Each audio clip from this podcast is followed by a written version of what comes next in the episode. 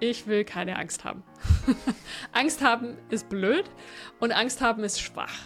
Vom Kopf her war mir das alles klar, mein Körper aber nicht.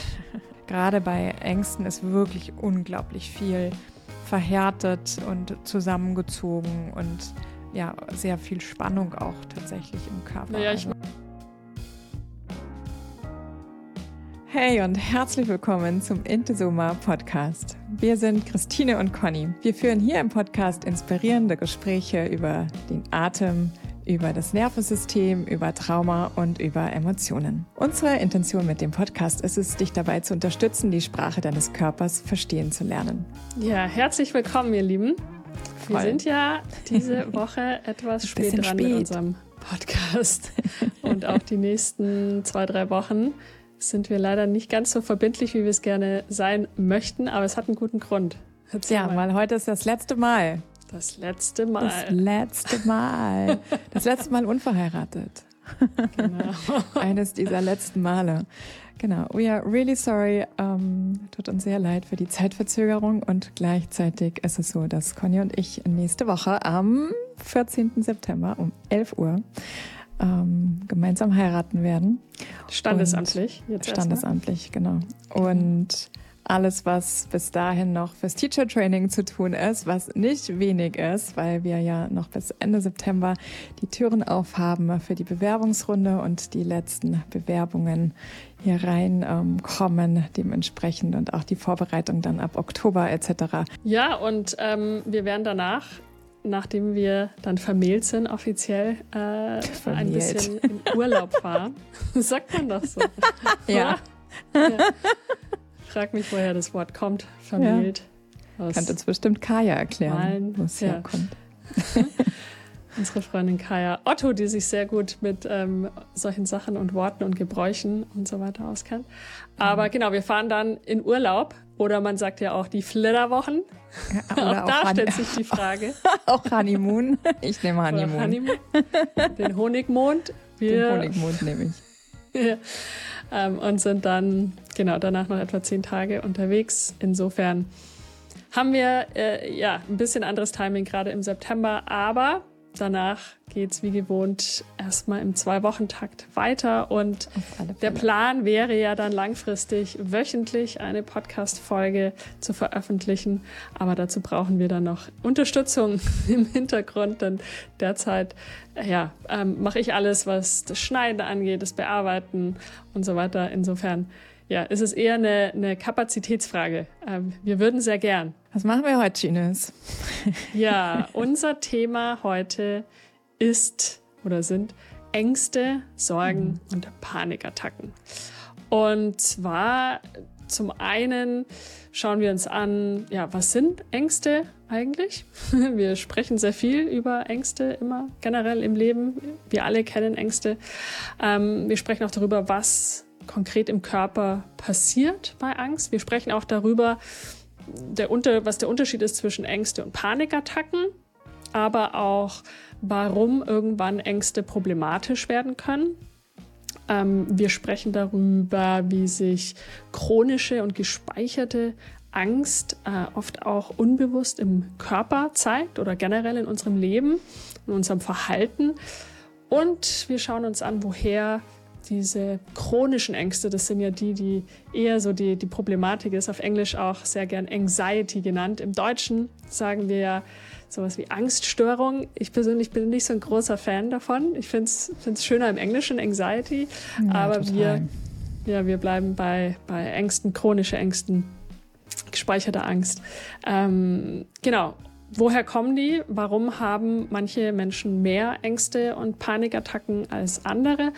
Und ganz zum Schluss, denn da hat uns eine Frage erreicht, ähm, nämlich was können wir tun bei besonders Panikattacken oder sehr akuten Ängsten, ja, also im Moment, aber auch allgemein im Leben, um besser mit Angst und Panikattacken umgehen zu können ähm, und sie auch integrieren zu können, langfristig. Ja, und falls du unseren Podcast unterstützen magst, dann freuen wir uns über deine fünf Sterne oder auch deine Kommentare bei Spotify oder Apple Podcast und ganz besonders auch in den Kommentaren bei YouTube. Du findest unter der Podcast-Folge wie immer alle relevanten Links, über die wir gesprochen haben. Und jetzt wünschen wir dir erstmal viel Spaß mit unserer Podcast-Folge heute zum Thema Ängste.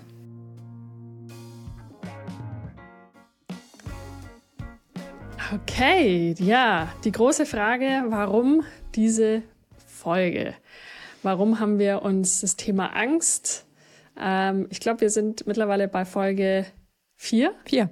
Mhm. Ja, angekommen. Mhm. Mhm. Und eigentlich ist eher die Frage vielleicht, warum nicht dieses Thema so früh?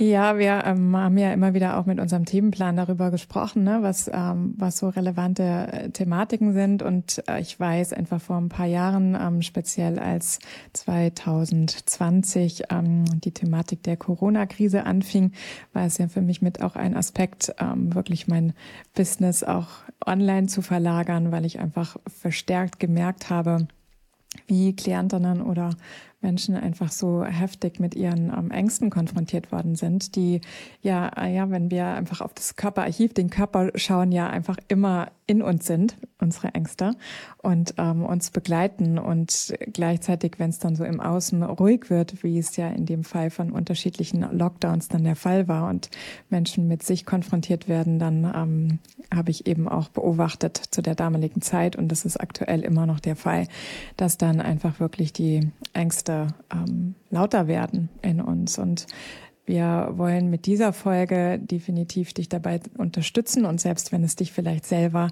nicht extrem betrifft, dass du ähm, starke Ängste hast, aber ich bin sicher oder wir sind sicher, du kennst sicherlich jemanden, der damit zu tun hat. Und vielleicht kannst du die ein oder andere Inspiration oder Impuls aus dieser Folge hier mitnehmen oder vielleicht sogar auch unsere Podcast-Folge weiterleiten.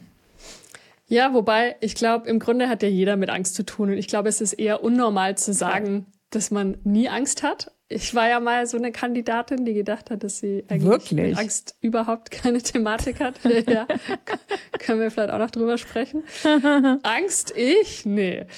Ähm, aber ähm, ja, grundsätzlich ist es ja so, ich meine jetzt ja, wenn wir über die Corona-Zeit reden und so, klar, da war natürlich viel getriggert durch die Medien, Nachrichten, Politik und so weiter. Nicht wissen, Aber also Grunde, einfach auch nicht wissen. Ja.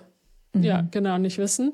Das Unbekannte sozusagen mhm. kann ja an und für sich ähm, große Angst hervorrufen in allen Bereichen des Lebens. Aber eigentlich ist Angst ja überall. Und es gibt so viele unterschiedliche Arten von Ängste und sowas, ja, wie Corona hat viele Ängste an die Oberfläche gebracht, aber viele Ängste schlummern oder schlummerten einfach schon äh, ganz, ganz lange. Und ähm, grundsätzlich, man, man sieht ja auch auf Social Media vermehrt die Aufmerksamkeit und die Thematik Angst, Anxiety, Panikattacken und so weiter. Und ich meine, gerade ähm, wir auch in unserer Arbeit natürlich haben sehr viel mit Menschen zu tun, die ähm, ja mit, mit Ängsten Probleme haben, ähm, Panikattacken, und da sich einfach natürlich über zum Beispiel den Atem Hilfe suchen. Ähm, aber ja, was für Arten von Angst gibt's denn so? Ja, das, was ich besonders stark ähm, im Moment beobachte, was mich ehrlich gesagt ähm, in gewisser Weise auch sehr überrascht hat, aber es ist nicht wirklich überraschend, sind so soziale Angststörungen von Menschen, ja, also auch überhaupt wieder in ähm, Gruppen zu gehen, ja, in größere Gruppen zu gehen, ähm, rauszugehen. Das ist, finde ich, ganz interessant ähm, zu beobachten aus den letzten Jahren, ähm, wie, wie so ein Freeze-Zustand oder wenn man dann ähm, wirklich ähm, in Kontakt ist mit einer größeren Gruppe von Menschen, dass dann ähm, ja, dass, dass, dass das eigentlich äh, total ähm, auch bis zu ja, Panikattacken auch tatsächlich bei Menschen führt. Ich finde, es wird auch mehr drüber gesprochen, vielleicht auch, ja, oder voll. Menschen mhm. teilen mhm. es mehr, dass ja. sie ähm, mehr soziale ja. Angst ähm, empfinden, ähm, generell in sozialen Situationen. Aber ich meine, soziale Angststörung, in Anführungsstrichen, ähm, hat ja auch was damit zu tun, dass man vielleicht viel Angst hat, auch beurteilt zu werden ne, von außen mhm. und sich allein deswegen dann nicht traut, ja. nach draußen zu gehen oder sich zu ja. zeigen. Ja. Ja. ja, in Kontakt zu gehen, also wirklich wieder in Verbindung zu gehen. Ich erinnere das, als äh, Rebecca und ich ähm, wieder einen Workshop gegeben haben nach den ersten Lockdowns. Rebecca Randack. Rebecca Randack. Von Fuck genau. Lucky Go Happy. Mhm. Und ähm, wir haben eine Zeit lang regelmäßig jedes Jahr Workshops gegeben. Und ähm, nach den ersten Lockdowns, als wir da den Workshop gegeben haben, gab es einfach wieder, also es war echt erstaunlich, total viel Irritationen, wieder in einem Raum mit 25 Leuten zu sein und überhaupt wieder in Augenkontakt zu gehen, in die eigene Verbindung zu gehen, aber eben auch in, also körperlich, physische Verbindungen zu gehen. Und das ähm, hat so gefühlt einen Tag echt gedauert, bis so alle da wieder so ankamen. Und das ist ja nur in einem in Anführungszeichen kleineren Rahmen so ja und wir sind ja ständig eigentlich in Verbindung in Kontakt wenn wir raus auf die Straße gehen aber eben auch ja im Supermarkt äh, mit Kolleginnen etc etc und so diese Distanz über das ähm, über das Online-Arbeiten geht es halt auch schneller, sich wieder ein bisschen mehr zu distanzieren und sich auch in Anführungszeichen auch das verstecken zu können, ja. Also ich finde, das Total. ist eine sehr, sehr starke Angst, ähm, die ich, also die auch, ja, wie du eben gesagt hast, Leute auch anfangen ja wirklich darüber zu kommunizieren, dass es ihnen so geht und was ihnen helfen könnte, um da wieder besser klarzukommen. Mhm. Ja. ja, aber allein auch so Sachen wie zum Beispiel Schwierigkeiten zu haben, Telefonate zu tätigen. Das kenne mhm. ich so ein bisschen. Mhm. Also ich kann es schon machen, aber wenn ich es nicht machen muss, dann äh, ist es für mich schöner. Ich gebe das dann auch gern an dich weiter, Christine, wie du weißt. Ich liebe das.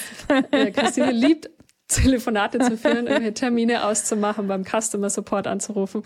Ähm, und aber es gibt Menschen, für die das wirklich eine Problematik ist. Ne? Also mhm. ähm, und insofern ähm, oder kommen wir auch zum zum nächsten Punkt: die generalisierte Angst, also oder generalisierte Angstzustände, ähm, ne, Ängste, die wir haben in Momenten, wo sie vielleicht nicht angebracht ist oder wo wir sie vielleicht viel intensiver auch erleben. Ne?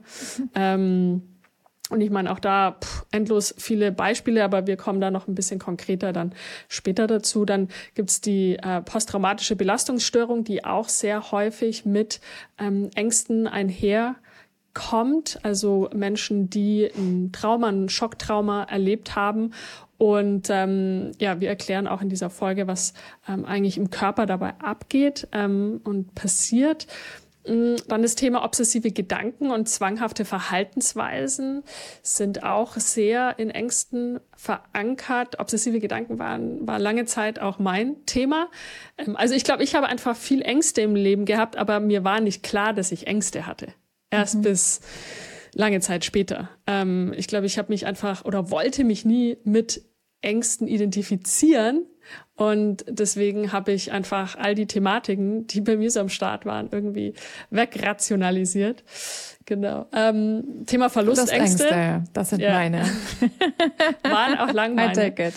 Waren ja, sehr lange meine. Also ist auch nicht, ähm, ist auch nicht ausge, aus therapiert geheilt, wie auch immer, ist immer noch mm. ähm, ab und an aktiv, definitiv. Also so Sachen yeah. wie ähm, ähm, jemanden zum Bahnhof bringen und Tschüss sagen oder generell Tschüss sagen, war ich immer sehr, ähm, sehr schnell. Also Hauptsache nicht meine Verlustangst irgendwie spüren, ähm, dass eine Person jetzt geht. Ähm, hm. Das, daran hat sich es bei mir irgendwann also das waren dann so diese kleinen Anzeichen im Alltag, ähm, eben auch das zu merken, also ja, das zu merken, aber eben auch äh, bestimmte Lebensphasen loszulassen und ähm, eben dieses nicht zu wissen, was dann kommt. Also auch da Verlustangst zu haben, die aktuelle Situation, den Job, Partner, Freundschaften, ähm, was auch immer, Wohn Wohnungsumfeld, immer mit der Angst eben auch, wenn ich das loslasse, wird es ja nicht so schön, wie es jetzt gerade ist. Also auch nicht das Vertrauen darin zu haben dass es noch geiler werden könnte, dass es noch besser wird, sondern eher diese Angst davor, hm, wie könnte es denn dann werden? Ja, ich hatte ja. Verlustängste vordergründig in Beziehungen, in romantischen Beziehungen und mhm. äh, beim Daten und durfte die aber auch dank unserer Beziehung ähm, integrieren und, und heilen, wofür ich sehr dankbar bin. Aber ja, Verlustängste oftmals einfach ganz uralte Ängste auch aus ähm, unserer Entwicklungsphase als Kinder oder auch Babys. Mhm. Ähm, dann die Angst, nicht gut genug zu sein, ja, nicht liebenswert zu sein. Wer kennt sie nicht? Wer kennt sie nicht, die Angst, ja. ja. Mit der habe ich mich sehr stark auseinandergesetzt im letzten Jahr in einem ganz intensiven Schreiben des Buches. Ähm, da war ich einfach sehr, sehr stark damit konfrontiert, nicht genug zu sein. Das ist ähm, alte, alte Erinnerungen aus der vor allem Schulzeit, die nach oben kamen. Oh ja. Oh Absolut. ja. die durften nochmal integriert werden. Halleluja. Ja, ja. Dann existenzielle Ängste. Auch die mhm. kennen die meisten von uns wahrscheinlich. Ja. Wie geht's weiter? Kann ich mir mein Leben noch leisten? Ähm, wie entwickelt sich die Wirtschaft? Wirtschaftskrise und so weiter. Also, Gerade die Selbstständigen unter uns ne, mhm, sind ja voll. davon oft auch betroffen in den ja. Anfangsphasen, aber auch zwischendrin, wenn es einfach mal nicht so gut läuft. Denn Selbstständiger, Selbstständige ist, äh, ja, ist, ist oftmals diese, ja, das Unbekannte, ne? Mhm. Durchaus auch, wenn man, wenn man neue Projekte zum Beispiel startet oder ähm, vielleicht etwas, was man äh, geplant hat, nicht so gut läuft, ähm, finanziell. Mhm. Genau. Ja, dann haben wir noch die Leistungsangst. Mhm. Kennen auch vermutlich sehr viele von euch. Prüfungsängste. Prüfungsängste, mhm. Versagensängste. Ähm, Perfektionismus mhm. kommt da auch oft her. Ja, ja, kommt auch da rein. Dann die Angst vor Gesundheit ähm, finde ich immer sehr, sehr interessant. Ja, wenn ich oder Angst häufig, vor Krankheit eigentlich, ne? Ja, Angst vor Krankheit oder ja, aber Gesundheitsangst beziehungsweise Angst vor Krankheit ähm, sehe ich manchmal ganz stark bei Menschen, die sehr viel Sport machen, sich sehr viel mit ihrer Gesundheit beschäftigen, sehr stark ihren Fokus auf einen gesunden Lifestyle ähm, haben und ähm, dann immer wieder auch mal zu gucken, was für eine Motivation dahinter steckt und ähm, da ganz häufig, obwohl es so im Vordergrund nicht positiv aussieht, ähm, steckt häufig eine ja, einfach eine Angst vor Krankheit, Angst vor Tod dahinter. Also da ist auch immer mal wieder ganz interessant, dahinter zu gucken. Mm, was ja, so die also, ja, einfach, was, was ist die Motivation des gesunden Lifestyles? Total. Mm. Oder aber auch die Hypochondrie auf der anderen Seite. Mhm. Ja, auch. Ja. Das stimmt. Dass man, dass man sich ähm, ja, bestimmte Krankheiten oder Umstände vielleicht auch ähm, ja, in Anführungsstrichen einbildet, ja, mhm. also gar nicht negativ bewertet, aber ähm, glaube ich, ist auch etwas, was ähm, gerade in den letzten Jahren noch mal intensiver geworden ist. Mhm. Ich kann das auch sehr gut, äh, um ehrlich zu sein. Genau. Und ich glaube, unsere persönlichen Geschichten rund um Angst und Panik und so, ne, ähm, glaube ich, sind, sind oftmals ähm, die Dinge, die, die viele Hörer, Hörerinnen auch interessiert. Erzähl mal, ich weiß nicht, hast du Erfahrung mit Panikattacken zum Beispiel? Ja, tatsächlich mit ähm, tatsächlich nur, also was für eine Panikattacke, also Ängste ja, also mit meinen Ängsten ähm, besser sein zu können. Also früher haben mich Ängste nicht wirklich blockiert, um den nächsten Schritt zum Beispiel zu gehen. Ja, also Verlustängste oder ähm, Leistungsangst oder Angst vor Veränderung waren jetzt nie so krass, dass ich nicht mich hätte zum Beispiel verändern wollen. Und es gab aber ähm, eine Situation tatsächlich, wo ich eine Panikattacke hatte. Das war nach meiner letzten Trennung. Da saß ich auf dem Fahrrad und ähm, ich wusste nach der Trennung für mich schon, dass das alles so richtig ist und dass ja, ich fühle mich einfach sehr geführt vom Leben. Ich fühle mich sehr im Flow des Lebens und rein, rein vom Kopf her war das für mich okay und auch da die nächsten Also du Schritt hattest gerade eine Trennung erlebt. Ich hatte gerade eine Trennung erlebt ja. und war auf dem Fahrrad unterwegs, ja. Und vom Kopf her war mir das alles klar. Also so wie die nächsten Schritte sind, dass das okay so ist, wie das wie das Leben spielt. Also ich hatte das mental sehr klar. Mein Körper aber nicht. Hm. Und ich saß auf dem Fahrrad und bin relativ schnell Fahrrad gefahren und ähm, habe plötzlich Atemnot bekommen auf dem Fahrrad und musste anhalten und habe ganz, ganz stark ähm, hyperventiliert, was ich also schon damals, das liegt jetzt, weiß ich nicht, acht Jahre oder so her, ja damals schon eine regelmäßige Atempraxis und so hatte. Also mir war klar, das ist eine Panikattacke. Mein Herz hat sich total krass zusammengezogen und ich habe hyperventiliert und musste mich erstmal am Gehweg absetzen und ähm, ich war nicht weit entfernt von einem Krankenhaus, aber irgendwie hatte ich so das Gefühl, so, nee, Krankenhaus ist irgendwie jetzt gerade keine gute Idee. Und dann bin ich irgendwann weitergefahren und dann ähm, kam noch mal eine zweite Welle ein Stück weiter. Da war ich dann schon fast zu Hause.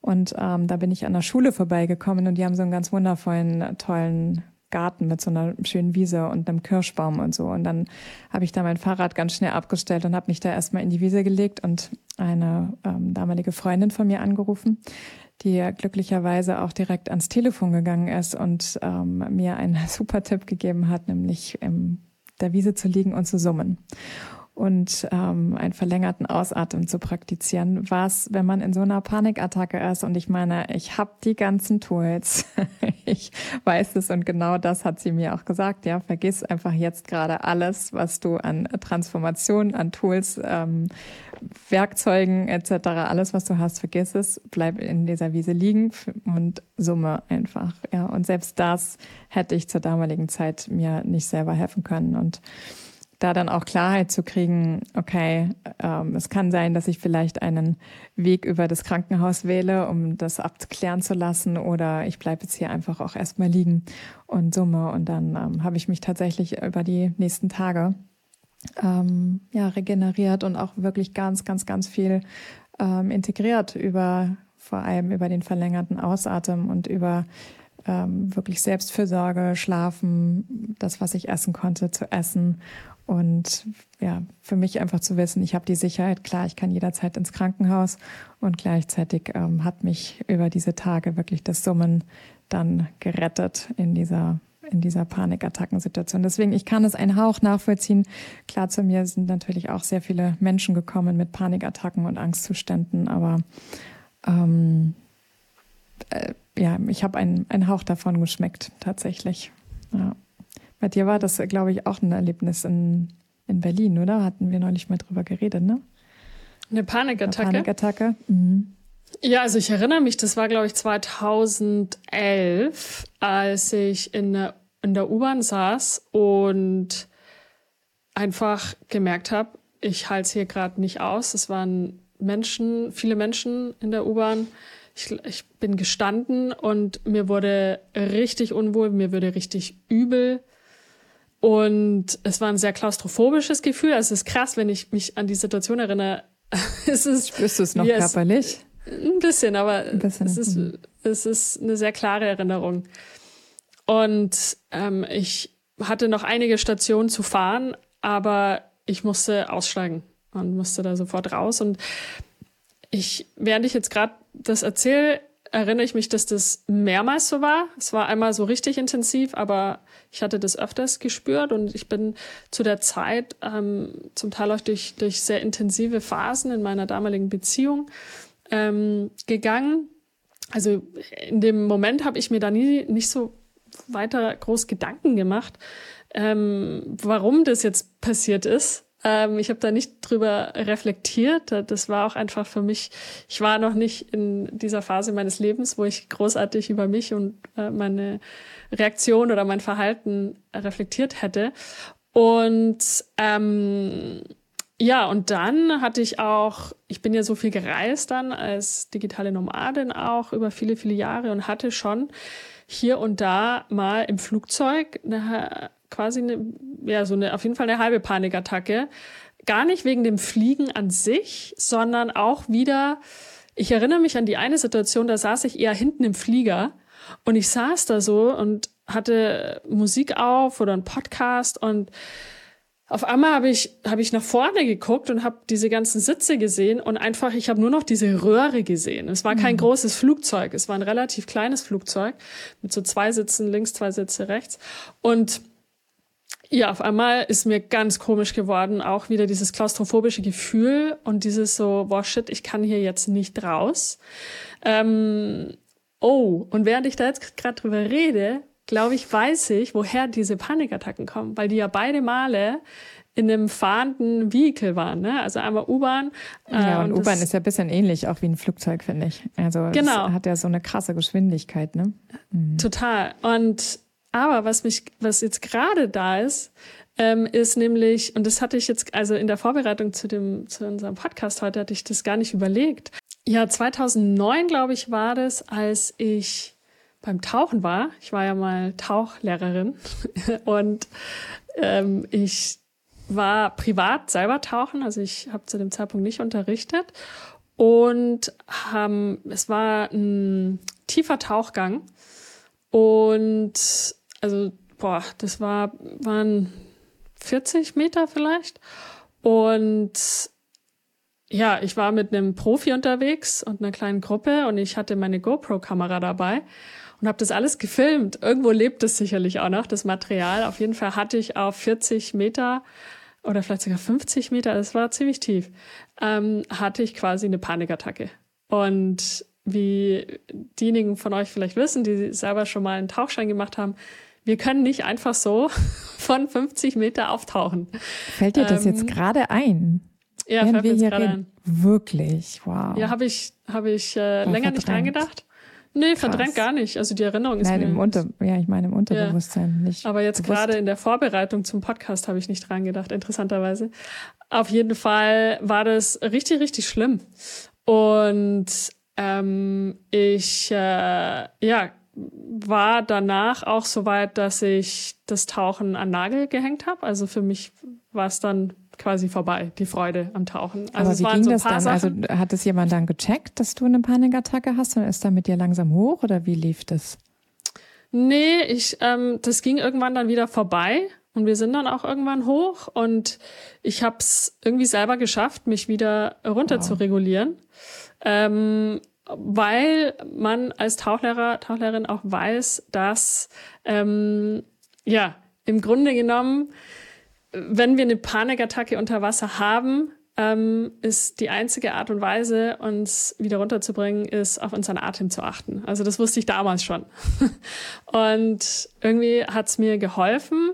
Und dadurch, dass wir ja beim Tauchen dieses ähm, Atemgerät haben, ähm, wir atmen ja über den Mund, was ja nicht so geil ist, wenn du gerade mitten in einer Panikattacke bist oder auf dem Weg dorthin. Aber ähm, man kann ja eigentlich nur recht langsam atmen. Und das, glaube ich, an sich, an und für sich hat mich vor einer krassen Panikattacke äh, gerettet, weil ich glaube, wenn man dann so eine richtig krasse Panikattacke hat auf der Tiefe, dann ähm, ja, schießt man wahrscheinlich an die Oberfläche und dann ist eigentlich ja. alles vorbei. Mhm. Auf jeden Fall glaube ich, dass das so eine Erfahrung war, die ich nie wirklich integriert hatte. Und ich hatte auch danach, äh, davor ein paar ähm, Situationen beim Tauchen, die nicht so cool waren. Und ich glaube, dass da einfach noch Stresszyklen in meinem Körper aktiv waren, plus dann noch die Stressfaktoren in einer Beziehung und so weiter, ähm, die dann zu diesen weiteren Situationen in der U-Bahn oder im Flugzeug geführt haben. Ja, und darüber hinaus generell das Thema Ängste. Ich hatte ja schon mal vorhin angesprochen, dass ich eigentlich nicht äh, mich als jemand identifiziert hätte, der irgendwie Ängste hat im Leben. Also fandst du ja eigentlich auch richtig scheiße. Ja, fand ich richtig doof, Ängste.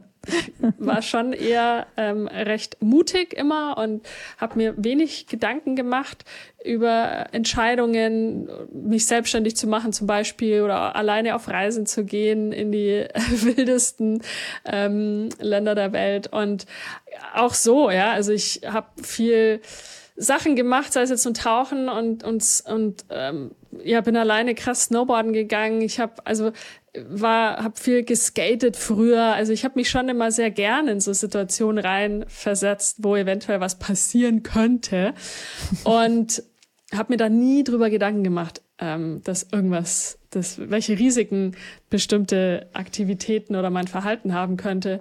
Und ähm, bin aber auch aufgewachsen in der Familie. Meine einer meiner Geschwister hatte eher mit Ängsten zu tun und ich glaube, ich habe als Kind irgendwie ähm, für mich ähm, da festgesetzt, ich will keine Angst haben.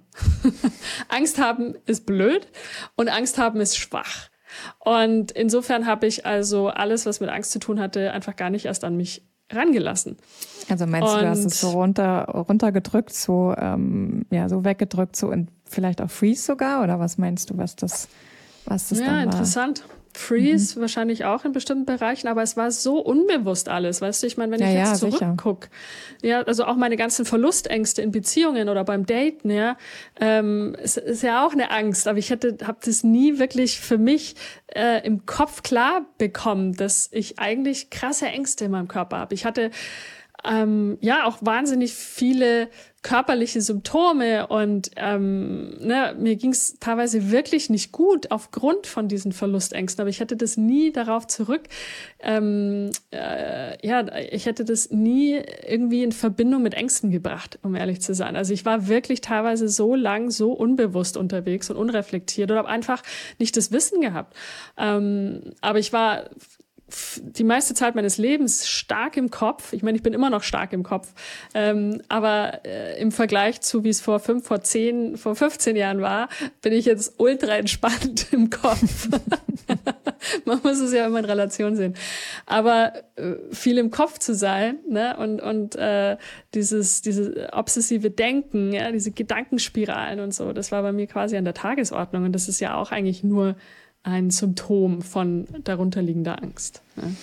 Ja, total. Und ähm, es ist einfach, umso weniger wir unseren Körper wahrnehmen und wie du es eben auch so beschreibst, ja mehr im Kopf sind und oder mehr im Tun, ja, oder im Reisen oder in, in Aktivitäten, rennen wir in gewisser Weise der Angst ja auch davon. Also so, wir sind ja einfach schneller als die Angst. Deswegen das, was ich so eingangs erzählt habe, als wir, als es um uns ein ruhiger wurde plötzlich, ja, 2020 in der Pandemie, ähm, waren wir eben sehr stark nochmal mit Ängsten auch konfrontiert, weil es war einfach nicht mehr so viel Ablenkung im Außen. Ja, also wenn das Reisen wegfällt, wenn vielleicht ein, äh, bis, ein, ein Job wegfällt, der sehr zeitintensiv ist oder vielleicht eine Familiensituation sich mehr und mehr entspannt oder auflöst, ja, dann können wir erstmal damit in Kontakt kommen. Oder es ist so wenig Kapazität ähm, nur noch im Körper vorhanden, dass der Körper einfach keine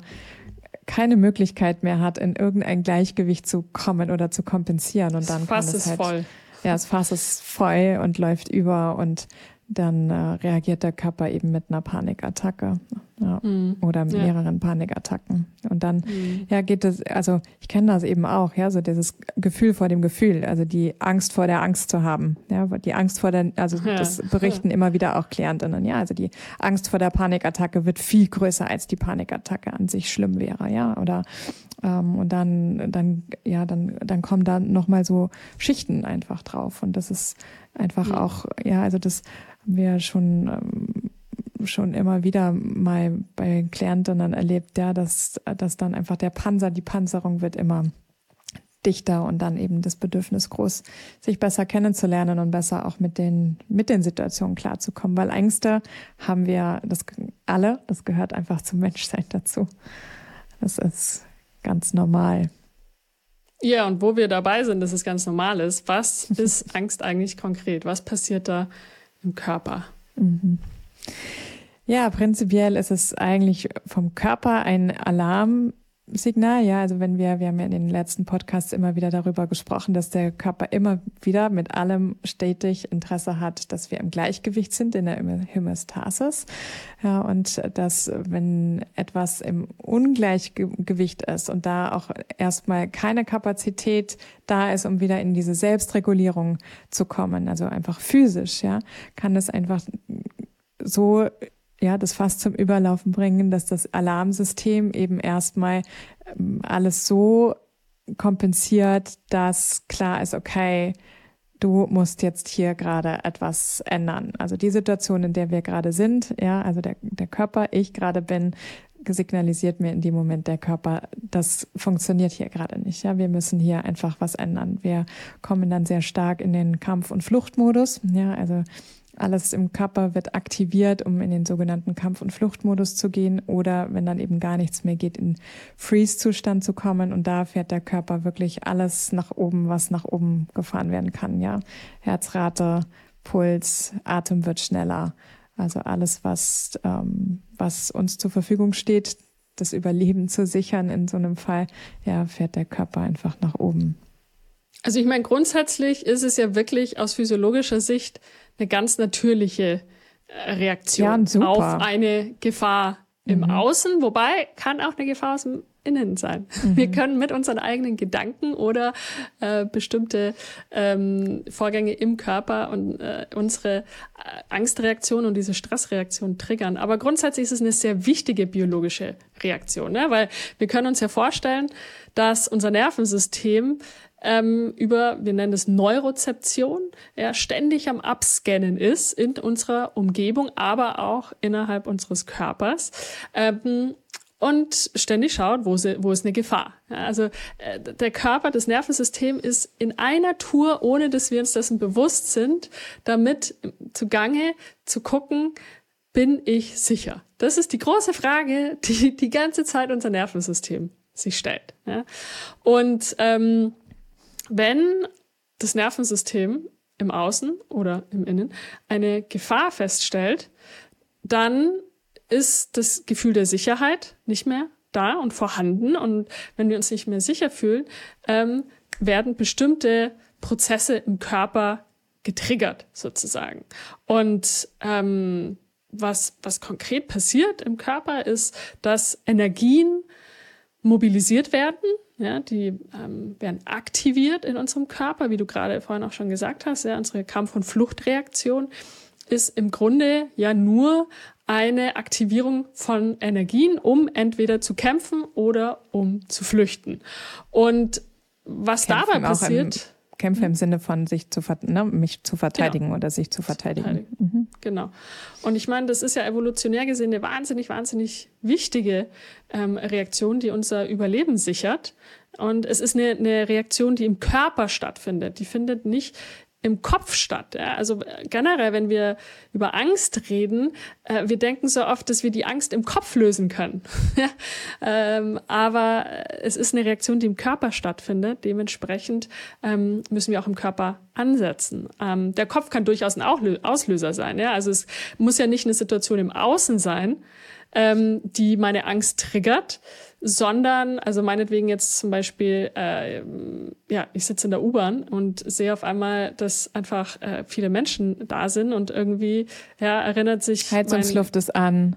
Heizungsluft ist an, man kriegt nicht mehr so gut wird, Luft. Ja, es wird stickiger und enger. Genau. Aber es kann auch mein eigener Gedanke sein. Ja, also ich kann mich entweder vielleicht an eine Situation erinnern, die eine Angst in mir triggert, ähm, oder aber ich kann äh, ähm, mich in die Zukunft richten und äh, mir darüber Gedanken machen, ja, was, äh, dass ich zum Beispiel vielleicht übermorgen vor tausend Menschen eine Rede halten soll.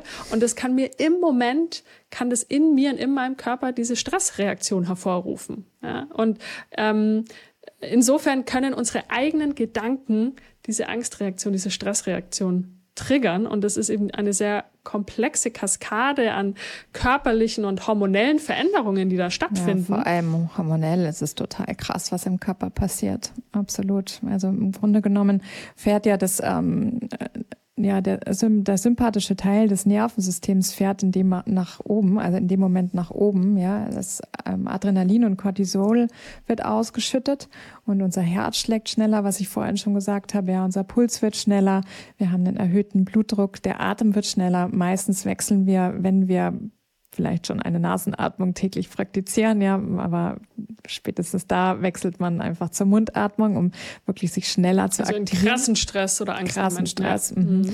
Dann ja. die Muskelspannung, ne? also unsere Muskeln spannen sich einfach an, ja, weil ähm, wir brauchen Muskelspannung. Also wenn es da, darum geht, uns zu verteidigen, ja, oder wegzurennen, brauchen wir einfach einen, eine, einen Muskeltonus, ja, eine Muskelspannung, um das auch machen zu können. Und die Verdauung, das was erstmal für den Körper, für das Überleben nicht so ganz wichtig ist, wird eben runtergefahren. Die Pupillen werden ganz weit und es ist eben so eine erhöhte ähm, Wachsamkeit auch. Ja, also ich hatte ähm, früher zum Beispiel, also habe ich teilweise immer noch, ja, das ähm, sieht man dann so auch ähm, noch alte Trauma so in meinen in meinen Augen. Ja, das ähm, das ein Auge war oft, also wenn ich so eine Rechts-Links-Bewegung gemacht habe, starrer als das andere. Ja, und ähm, und das hat sehr stark was mit gespeicherten Ängsten im Körper auch zu tun und eben der hm. präfrontale präfrontale Kortex, ja, in unserem Hirn, das wird runtergefahren, ja, und die Amygdala, ähm, eben der, das alte ähm, das alte System im, im Hirn oder der ähm, alte Part im Hirn, ja, der Ursprungspart, die Amygdala, wird eben super aktiv und kann mir dann helfen, in dieser Stresssituation mein ähm, Überleben zu sichern, beziehungsweise wieder zurück ins Gleichgewicht zu kommen was, weswegen wir ja auch in Momenten der Angst oft nicht so, so, so klare Gedanken fassen mhm. können. Ne? Ja, und einem nicht einfällt, dass man summen könnte, zum Beispiel bei ja. einer Panikattacke. Ja. ja. Ja, total, absolut. Ähm, also es hat äh, ganz natürliche Gründe, die ganz, äh, die physiologisch relativ einfach zu erklären sind, warum wir in Momenten der Angst und hohem Stress einfach nicht rational denken können und zum Teil Dinge tun oder nicht tun, ja, besonders wenn wir vielleicht auch im Freeze sind, in der Erstarrung sind. Mhm. Ähm, die wir vielleicht in einer, in einer Normalsituation, wenn wir klar denken können, wenn unser präfrontale Kortex am Start ist, ähm, ja, anders gemacht hätten. Ja, das sind dann so Situationen zum Beispiel, ne, wenn man dann so total getriggert und im Stress ähm, ist, ja, und dann aber in einen Freeze-Zustand kommt, weil eben weder das aus dem Raum rausgehen noch vielleicht ein verbales Verteidigen ähm, funktioniert, ja, in so einer Stresssituation, um es jetzt mal in so einen Alltag runterzubrechen. Ähm, und dann eben das Körpersystem, das Nervensystem in einen Freeze-Erstarrungszustand geht. Und das sind dann oft so Sachen, dass wenn man sich wieder regeneriert hat in, aus solchen Situationen, ja, zum Beispiel einen Konflikt mit einem Partner oder Partnerin, ja, und man dann denkt, oh, wieso habe ich denn nicht das und das gesagt, ja, weil es eben in dem Moment überhaupt gar nicht möglich war, darüber zu sprechen, weil möglicherweise der Trigger eben so eine unterbewusste starke Verlustangst ist, dass eben es nicht möglich ist, in diesem Moment ein Gespräch zu führen. Ja. Mhm. Ja, total. Und ich meine, wenn du jetzt uns hier zuhörst, kannst du vielleicht für dich selber mal rein spüren oder dich an eine Situation erinnern, vielleicht vor kurzem oder vor ein paar Wochen, wo du Angst gespürt hast ähm, und wo in deinem Körper du diese Angst spürst normalerweise. Ja, also es gibt da so ein paar Regionen im Körper, wo die meisten von uns Angst spüren. Es muss nicht immer so sein, aber ähm, so die klassischen Regionen wären zum Beispiel die Brust, äh, die Magengegend. Das spüre ich auch oft sehr. Aber ich spüre es auch oft im Hals. Hals ist auch sehr. Oder auch wenn wir sagen, so trockenen oh, Hals. Mhm. Ja, trockenen Hals. Es schnürt mir den Hals ab zum Beispiel. Ähm, aber auch im Kiefer. Ja? Mhm. Viel halten im Kiefer, ja. Also ich, ähm, wenn ich mit Klientinnen zusammenarbeite, ja, da wird oft viel im, also habe ich früher auch selber sehr stark und sehr intensiv im Kiefer gehalten. Mhm. Total. Also im Kiefer. Schultern. Ne? Wir mhm. spannen dann oftmals ja unsere Schultern an, ja, die Nackenmuskulatur. Ja, müssen wir ja auch. Stell dir vor, man will Bluesboxen, ja, ist mhm. ja, ja, brauchen wir ja einfach auch guten, gute Power auch in den Schultern. Total. Ja. Ja total. Also es gibt, ähm, jeder hat vielleicht so ein anderes somatisches Gefühl, ähm, wenn Angst im Körper präsent ist, aber es gibt Studien rund um unterschiedliche Emotionen und ähm, bei Angst ist es eben so diese mittlere, obere Körperregion. Ja. Und im Grunde ist Angst, wie gesagt, nichts Schlechtes. Angst ist wahnsinnig wichtig. Wir müssen und dürfen sehr dankbar sein, dass wir, äh, dass die Evolution das in unserer Biologie und Physiologie mit eingebaut hat. Sonst hätten wir es auch gar nicht so weit geschafft als Menschen. Aber ja, die Problematik mit Ängsten entsteht dann, wenn diese Angstzustände zu lang anhalten ähm, und unseren Körper weiter in einer Stressreaktion sich befindet, obwohl der Stresser eigentlich vorbei ist. Ja, und halt einfach krass, wenn, wenn es krass das Leben beeinflusst, ja. Also dass ich zum Beispiel ähm, nicht mehr zu Partys gehe oder ähm, bestimmte Entscheidungen nicht mehr treffen kann, vielleicht in eine andere Stadt zu ziehen oder eine Beziehung zu beenden und es dann vielleicht für mich toxisch werden könnte. Ja, das sind ja alles so Sachen, die dann einfach das Leben einschränken und häufig kompensieren wir es ja dann dadurch, dass wir unser Leben danach ausrichten und es dann auch ähm, Bedürfnis nennen und dann eben nicht so ganz genau hinschauen können, dass da runter möglicherweise einfach Strukturen liegen, die mit Angst zu tun haben, aus vielfältigen Gründen, die da sein können. Und ähm, ich finde, sowas funktioniert immer eine Zeit lang, ja, und meistens ist es aus meinem Erleben und meinen Erfahrungen nach, kommt dann irgendetwas, vielleicht auch eine, vielleicht eine chronische Erkrankung oder sowas wie ständige Panikattacken, dass Menschen dann einfach doch merken, so Mist, irgendwie, ich muss da doch für mich nochmal auf eine andere Art und Weise hingucken. Und auch, ich weiß nicht, wie es deine Erfahrung ist, Conny, so aus meiner Erfahrung mit der Arbeit mit Klientinnen ist es so, umso jünger, ähm, umso eher können die Kompensationsstrategien ähm, darauf zurückgegriffen werden, also sich unterschiedliche Sachen überlegt werden oder dann funktioniert der Körper irgendwie noch ganz gut und dann mhm. kann man noch ganz gut weiter wegrennen, wobei ich auch erlebe, dass gerade junge Generationen, so die Anfang Mitte 20 sind, ähm, da nochmal ein ganz anderes Bewusstsein oder Gewahrsein für den Körper auch da ist. Und umso älter Menschen werden, also wenn ich mit Klientinnen oder Menschen arbeite, die ähm, ja Mitte 40, Mitte 50 sind und so weiter, ja, da ähm, wird es dann teilweise, wenn man sich einfach schon sehr lange nicht damit befasst hat, mit sich befasst hat, mit seinen Ängsten befasst hat, dann werden teilweise einfach die ähm, Körperphänomene, die Krankheiten, chronische Krankheiten werden dann einfach zum Teil krasser und da sagt der Körper dann einfach ganz klar so, hier gibt es jetzt gerade einen Bereich, den gilt es mhm. anzuschauen und ähm, und das ja für mich hat es interessanterweise in meiner Beobachtung und ich bin ja ähm, ganz subjektiv mit der Arbeit mit meinen Klientinnen, ja, äh, nimmt es einfach die Ängste nehmen dann im Alter zu und die Kompensationsstrategien eben auch, bis es vielleicht zu einem Punkt kommt, wo man was ändern muss. Hm. Ja, total. Und ich, ich denke, das ist oft eine Kombination, also wann und wie es sich dann zeigt im Leben oder im Körper. Ähm, ne, je mehr Traumata vielleicht man erlebt hat, äh, desto weniger hat der Körper und das Nervensystem Kapazität und desto schneller äh, läuft das Fass über sozusagen. Ähm, und es kommt natürlich auch auf den Lifestyle drauf an. Klar, genetische Faktoren zum Teil schon auch natürlich, aber weniger als viele annehmen.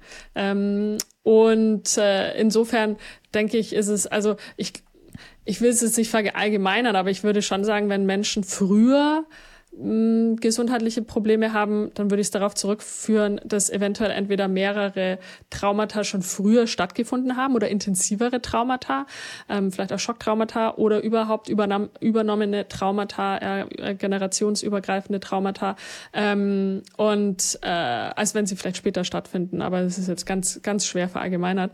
Aber im Grunde, also zum Beispiel bei mir war es so, dass ich dann irgendwann krasse Magen- und ähm, Magen- und Darmbeschwerden bekommen habe. Ja? Und das ist, mhm. ist ja auch etwas, womit sehr viele Menschen ähm, äh, Schwierigkeiten haben.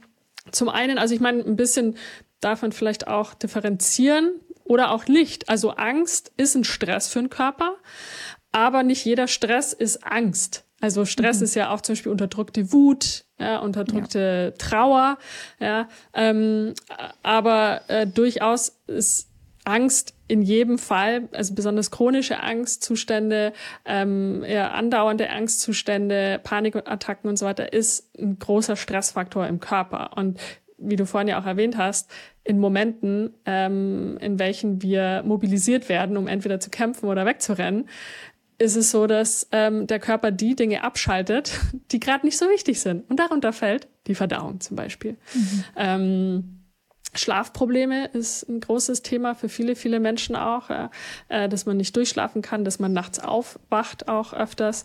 Ähm, Nackenschmerzen, Rückenschmerzen, überhaupt auch so chronische Beschwerden. Ne? Einfach wenn wir uns vorstellen, dass eben der Körper äh, in, in, in Angstzuständen ähm, in diese Anspannung kommt und in die Kontraktion geht. Irgendwann, wenn sowas dann vermehrt vorkommt und chronisch vorkommt, dann werden eben auch diese Schmerzen chronisch oder auch die Spannungen im Kiefer Kiefer, Zähneknirschen ist ein, ein großer Klassiker.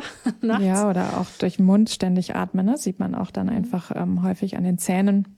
Ja, dass sich der Kiefer einfach, ähm, dass der Kiefer sich einfach versch verschiebt oder überhaupt am Atemmuster. Also wenn wir ähm, Atemanalysen machen, auch da ähm, sehr stark, vor allem so gerade unser Hauptatemmuskel, das Zwerchfell, ja, es ist, ähm, ist gerade mit der unser größter Atemmuskel einfach, ja, und der zieht sich halt super schnell zusammen und ähm, lässt mich dann eben nur durch die Brust atmen und eben keine Bauchzwerchfellatmung mehr praktizieren. Und äh, wenn jemand eben ständig Ängste hat, ja, dann, dann ist so ein Zwerchfell ist einfach mega hart und das ist dann auch nichts, wo wir in der Coaching-Session damit arbeiten können und mal eben das Zwerchfell ähm, entspannen. Entspannen. Also Osteopathen, finde ich, arbeiten eben auch richtig, richtig toll mit den, mit den Zwerchfällen auch, ja, sondern das braucht wirklich eine ganz, ganz ähm, ganz viel Aufmerksamkeit, Fürsorge und Langsamkeit, um wieder mhm. die Muskulatur zu entspannen, das Zwerchfell zu entspannen, so dass man mehr und mehr wieder zu einem funktionalen Atemmuster auch kommen kann. Aber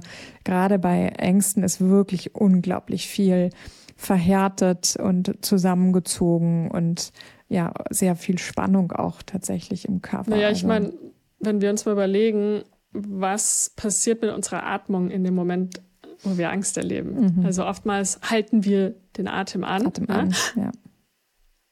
Also wenn ich, allein nur wenn ich das mache, ja, diese akute Angstreaktion, meine Schultern gehen nach oben, meine, meine Rückenmuskulatur spannt sich an, ähm, es ist eine Brustatmung und dadurch ähm, und in demselben Moment zieht sich mein Zwerchfell zusammen. Also da passiert wahnsinnig viel. Allein nur eben auf dieser muskulären Ebene und ganz besonders eben auch im Zwerchfell und ganz besonders auch ähm, die Mundatmung. Ja. Mhm. Ähm, dann sehen wir häufig auch sowas wie nervöse Ticks. Hatte, hatte ich stark lang, beziehungsweise teilweise immer noch. Ähm, es ist einfach was, ähm, und auch die Aufarbeitung von Traumata und die Integration von ähm, Traumata, besonders wenn es ganz alte Traumata sind. Ähm, oh, ja, diese Stressenergien. Zum Beispiel, also beispielsweise Ticks meinst du in Form von Beinwackeln oder? Genau, Beinwackeln, Fingernägel mhm. kauen, aber auch mhm. andere Ticks, zum Beispiel äh, immer hinter die Tür gucken. Mhm. Ähm, ne, ähm, oder vielleicht die, die Lichtschalter paar Mal an- und ausmachen und sowas. Mhm. Kann auch Ticks sein. Ähm, oftmals geht es auch so, wobei solche Ticks sind dann eher so das Thema Kontrolle. Ne? Mhm. Ähm, ja und so Zwangs, äh, Zwangs, ähm, Zwangsaktivitäten, die man dann machen muss und nicht nicht machen kann. Ne? Die kommen ja auch sehr häufig von ähm, gespeicherter Angst. Mhm. Ähm, ja, dann oft natürlich eine, eine fehlende Selbstregulation. Also besonders wenn wir viele Ängste im Körper haben, ähm, ja, chronisch immer wieder Angst erleben auch oder Panikattacken regelmäßig erleben, dann äh, sind wir ja schon eher am oberen Ende unseres Stresstoleranzfensters oder am unteren Ende, ja, so Richtung Freeze und Erstarrung. Aber ähm, da fehlt dann nicht mehr viel, dass wir rausfallen. Also unsere Kapazität ist einfach wahnsinnig eingeschränkt. Ähm, dadurch, dass schon so viel an Stressenergie grundsätzlich in unserem Körper aktiv mhm. ist. Mhm. Ja, bei mir hat dann äh, definitiv, um mein Überleben zu sichern, ähm, der Freeze-Zustand, also in die Erstarrung zu gehen oder dann eben auch teilweise sehr leistungsstark oder sehr erschöpft zu sein. Also das, die Bandbreite des ähm, Stresstoleranzfensters ist ja wirklich so die Mitte des Toleranzfensters auf ähm, weiter aufzumachen, ja, und das eine Ende des Stresstoleranzfensters ist ja eben dieses immer zu aktiv zu sein, ähm, Sachen machen zu können, ja, also immer on the, on the go, on the run oder eben die andere Seite ist dieses totale Erschöpfung. Ähm, ich mag niemanden sehen, nichts beantworten. Ähm, ich will eigentlich nur im Bett liegen und bin total erschöpft. Ja, und, ähm, und da häufig mit verbunden ist eben auch, ähm, also der, der Freeze-Zustand wirklich in, den, in die Erschöpfung zu gehen und nichts geht mehr, also wie Stecker gezogen oder eben ähm, auch ein Zustand, in dem ich mich sehr wohl gefühlt habe, war in der Dissoziation. Das heißt also wirklich raus aus dem Körper, aus der Körperwahrnehmung zu gehen, einen Anteil von mir einfach abzuspalten ja, das ähm, und eben viel dann dadurch ähm, auch in der, in der Ablenkung im Außen sein zu können und eben gar nicht mehr den Körper wirklich wahrzunehmen und alles, was quasi nach unten ist, ähm, ja, funktioniert irgendwie auf, auf Sparflamme und äh, gleichzeitig kann man schon in irgendeiner gewisser Form am Leben teilnehmen, aber eben nicht sehr in seinem Körper zu Hause oder der Körper ist einfach kein sicherer Ort in dem Moment, ja, weil mhm. wenn ich dann mit meinen Ängsten in Kontakt kommen müsste, wenn ich meinen Körper wieder wahrnehme, ist so, nee, kein Bock. Ich spalte lieber Teile davon ab und bleib oben in meinem Kopf. Da ist es sicher im Kopf. Ja, ja. Nicht so ja wenn, wenn der Körper wenn der Körper kein sicherer Ort ist, einfach weil da so viel Ängste zu Hause sind und so viel unangenehme Empfindungen und Emotionen, dann ist der Kopf oftmals der sicherere Ort oder denken wir. Mhm. Oder wir, es ist ja keine bewusste Entscheidung, die wir treffen. Nein, definitiv ja. nicht. Und eben auch Insofern, sehr schlau vom Körper. Total, absolut. Ja. Ähm, ich würde sagen, dass und ich glaube, deswegen ist es so wichtig, auch darüber zu reden und darüber aufzuklären ähm, und sich selber auch weiterzubilden, ähm, was das Nervensystem angeht, ja, und unsere Reaktionen.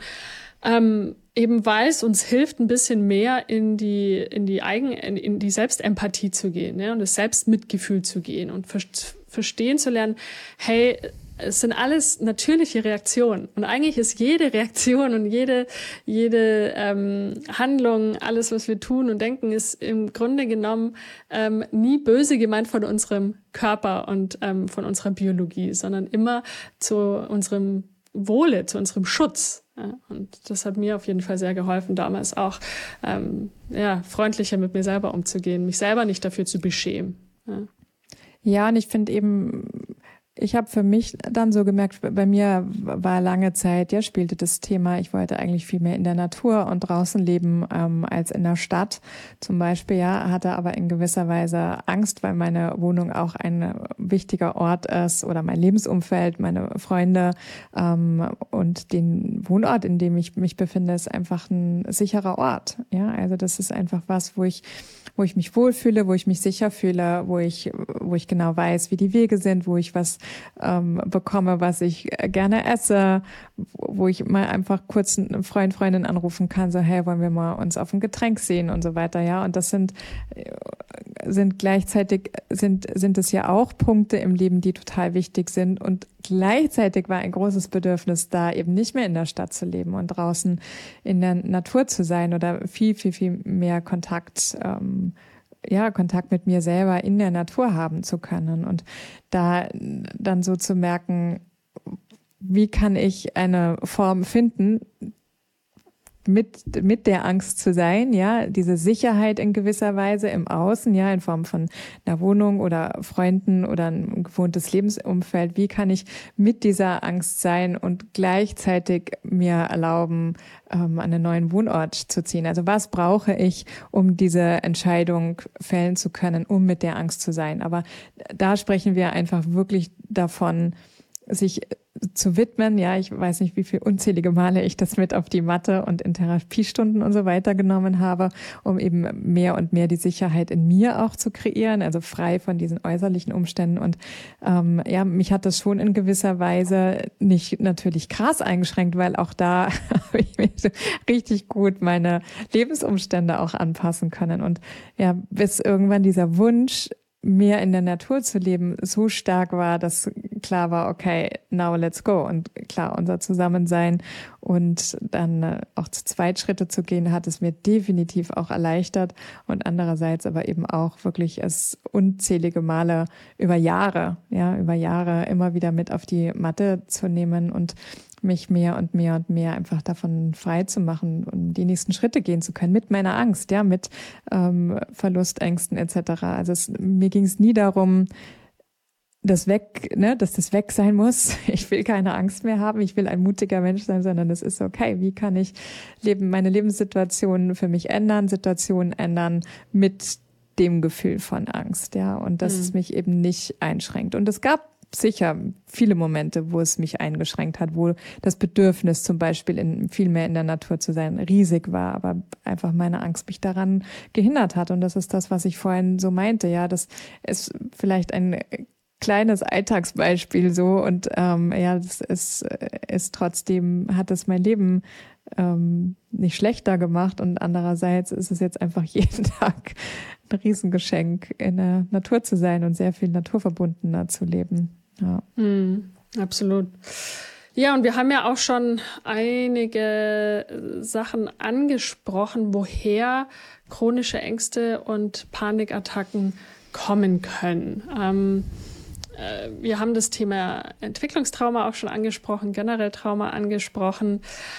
Aber um es nochmal zusammenzufassen, ja, also chronische Ängste oder, oder andauernde Angstzustände sind wirklich ein Ausdruck von gespeichertem Überlebensstress, ja, beziehungsweise Trauma, das in unserem System in diesen Momenten aufsteigt ja, und aktiv wird. Ähm, also System im Sinne von unserem Körper, also Hormonsystem, genau. Nervensystem. Mhm. Ja, also all diese Systeme, die reagieren. Genau. Und ja, oftmals, klar, zum einen können es äh, unverarbeitete Schocktraumata sein, definitiv ähm, wo einfach weiterhin die Stresszyklen aktiv sind in unserem Nervensystem ähm, und diese Stresszyklen nicht vollendet sind. Und ähm, wir können uns das so vorstellen, eben ein Stresszyklus, ja, wenn, wenn eine Angst getriggert wird, Stress getriggert wird im Körper, diese Reaktion, dann ist das Ziel, immer wieder ins Gleichgewicht zu kommen, wie du auch schon erwähnt hattest, Christine. Und wenn das aber nicht der Fall ist, weil eben dieser Zyklus ja, oder diese Welle unterbrochen wird, ähm, dann ist dieser Stress Stresszyklus unvollendet und ist weiterhin in unserem Körper aktiv. Und dann kommen wir eben ins, in den Bereich von chronischem Stress beziehungsweise auch Trauma im Körper. Also Trauma ist ja nicht in dem Erlebnis an sich, sondern es ist die Reaktion in unserem Körper. Und oftmals kommen aber chronische Angstzustände ähm, oder Panikattacken später im Leben auch häufig aus ähm, Entwicklungstraumata. In unseren früheren Jahren, ja, als kleine Kinder, als kleine Babys, gerade alles, was so in den ersten Lebensjahren passiert, die ersten zwei, drei ganz besonders, aber auch bis so zum siebten, achten Lebensjahr. Aber darüber hinaus auch das Geburtstrauma an sich, kann unter Umständen ähm, dazu führen oder aber auch schon, wie die Situation ist im Bauch der Mutter ähm, und natürlich auch alles, was an uns weitergegeben wird, ja, ähm, über unsere Eltern, Großeltern und so weiter. Das andere Thema ist, ähm, ja, fehlende Co-Regulation von unseren Eltern. Also es kann sein, dass wir vielleicht gelernt haben, dass es nicht sicher ist, Angst zu fühlen oder Traurigkeit oder Wut oder was wir, was auch immer an Emotionen in uns da waren. Und dass niemand da war für uns, der uns beruhigen konnte oder der uns ko-reguliert hat. Ja, und wir Kinder und Babys, wir brauchen die Ko-Regulierung von Erwachsenen, von unseren Eltern, damit wir unser überaktives Nervensystem beruhigen können. Wir können das nicht alleine machen als Babys, als kleine Kinder, weil es einfach ähm, unser, unser System noch nicht so weit ausgebildet ist und entwickelt ist. Und deswegen sind wir total in der Abhängigkeit ähm, unserer Eltern. Und ähm, wenn wir da nicht gelernt haben, uns selber Co zu regulieren, ähm, kann es sehr schnell passieren, dass wir ja, als Kinder, aber dann auch später eben im Erwachsenenalter ähm, von Ängsten überwältigt werden, in, in die äh, Starrungsreaktion verfallen und einfach ja schneller aus unserem Stresstoleranzfenster fallen und wir nicht wissen, wie wir uns selber regulieren können. Ähm, ja, auch das Thema Bindungswunden zum Beispiel. Also vielleicht hatten wir einen Verlust von einem Elternteil, ähm, sei es nun äh, durch Tod, sei es aber auch einfach, weil sich die Eltern getrennt haben. Ähm, vielleicht gab es auch Zurückweisungen immer wieder von den Eltern oder von einem Elternteil. Vielleicht gab es emotionale oder physische Gewalt, ja, wo wir einfach chronisch in einem Art Angstzustand auch waren oder immer wieder oder einfach viel zu viel, ja, und einfach dadurch sich unser System ähm, daran gewöhnt hat, immer in der Angst auch zu sein immer auf der Hut zu sein, ja, immer wieder ähm, ja, sich, sich ready zu machen. Eventuell könnte ja was passieren, wenn jetzt der Vater vielleicht von der Arbeit heimkommt oder wie auch immer. Ähm, und im Grunde dann im Erwachsenenaltern äh, sind dann diese gespeicherten Kampf- und Fluchtenergien ähm, aktiv, aber eigentlich fehl am Platz. Also äh, irgendwie ja und irgendwie nein, aber äh, es ist auf jeden Fall eine Art unvollständige Stressreaktion ähm, als Reaktion auf vergangene Ereignisse, ja, oder eben unaufgelöste Traumata ähm, und die daraus resultierenden Stresszyklen. Und es diese chronischen Ängste oder Panikattacken ist im Grunde genommen wirklich ein Überlebensstress, der ganz arg verzweifelt versucht, nach draußen zu gelangen. Ja, der will unsere Aufmerksamkeit haben. Ja, ganz besonders, wenn eben bestimmte Ängste immer wieder hochkommen. Ja, es ist wirklich nur ein Signal an uns, hey, bitte seh mich. Ja, das, was ja häufig passiert oder was eine Strategie dann ist, ist so, nein, ich gucke nicht hin, ich gucke nicht hin, ich gucke nicht hin. Auf keinen Fall gucke ich hin. ich will dich nicht sehen. Und äh, wir vergleichen das ja im Breathwork Teacher Training dann auch immer mal wieder mit, da ist ein kleines Kind und schreit um Hilfe und hat Angst. Und ähm, ja, häufig sind das sehr, sehr junge Anteile in uns, die diese Aufmerksamkeit wollen und gesehen werden möchten. Und wenn wir einfach immer wieder sagen, ja, nee, nee, nee, ich guck nicht hin. Kein du nervst Bock. mich. Ja, du ich nervst mich. dich einfach. Ja, ähm, ja, das würden wir nie mit einem kleinen Kind vermutlich machen. Ja, aber mit ähm, inneren Anteilen von uns ist das bewusst oder auch unbewusst ja ähm, häufig etwas, wie unsere Reaktionen sind und da einfach wirklich äh, mehr und mehr und mehr abzubauen, die Angst vor der Angst abzubauen. Vor allem, das finde ich total wichtig. Ja, also das eine ist eben das zu sehen, was eine natürliche Körperreaktion ist und dann eben gleichzeitig ja, inwiefern wir immer wieder in Wiederholungsschleifen gehen, was die Thematik Angst anbelangt. Und da einfach auch ganz klar sich äh, ansonsten, ne, wir haben gerade über Koregulation gesprochen, ja, ansonsten jemanden, sei es ein äh, Breathwork-Coach oder ein Traumatherapeutin oder ein, ja, ein Heilpraktikerin, also jemand, der mit dem Körper auch arbeitet, einfach mit an die Seite zu holen, um sich da auch kurz zu regulieren, finde ich, ist, ja, auch wenn man das sehr, sehr früh vielleicht nicht erfahren hat von seinen Eltern oder Bezugspersonen, da einfach sich ähm, jetzt ja, sind wir alle alt genug und können da in eine Selbstfürsorge gehen und eben zu schauen, so wo kann ich vielleicht erstmal Koregulation finden. Also ne, mein Beispiel vorhin mit meiner Panikattacke, meine ähm, damalige äh, mein damaliger Anruf, ja, bei der Freundin von mir,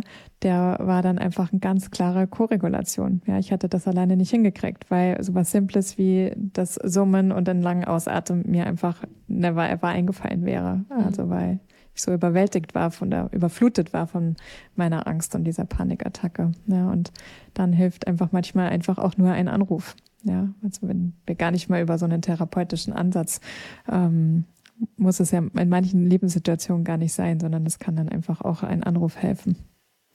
Ja, du nimmst quasi schon vorweg, was ähm, jetzt in unserem letzten Teil unserer Podcast-Folge Thema sein soll, nämlich als Antwort auf die Frage einer Hörerin. Stimmt, genau, die haben wir bekommen. Mir kam es, ähm, ist eben zum Thema Koregulation sind ja. die Pferde mit mir losgerannt.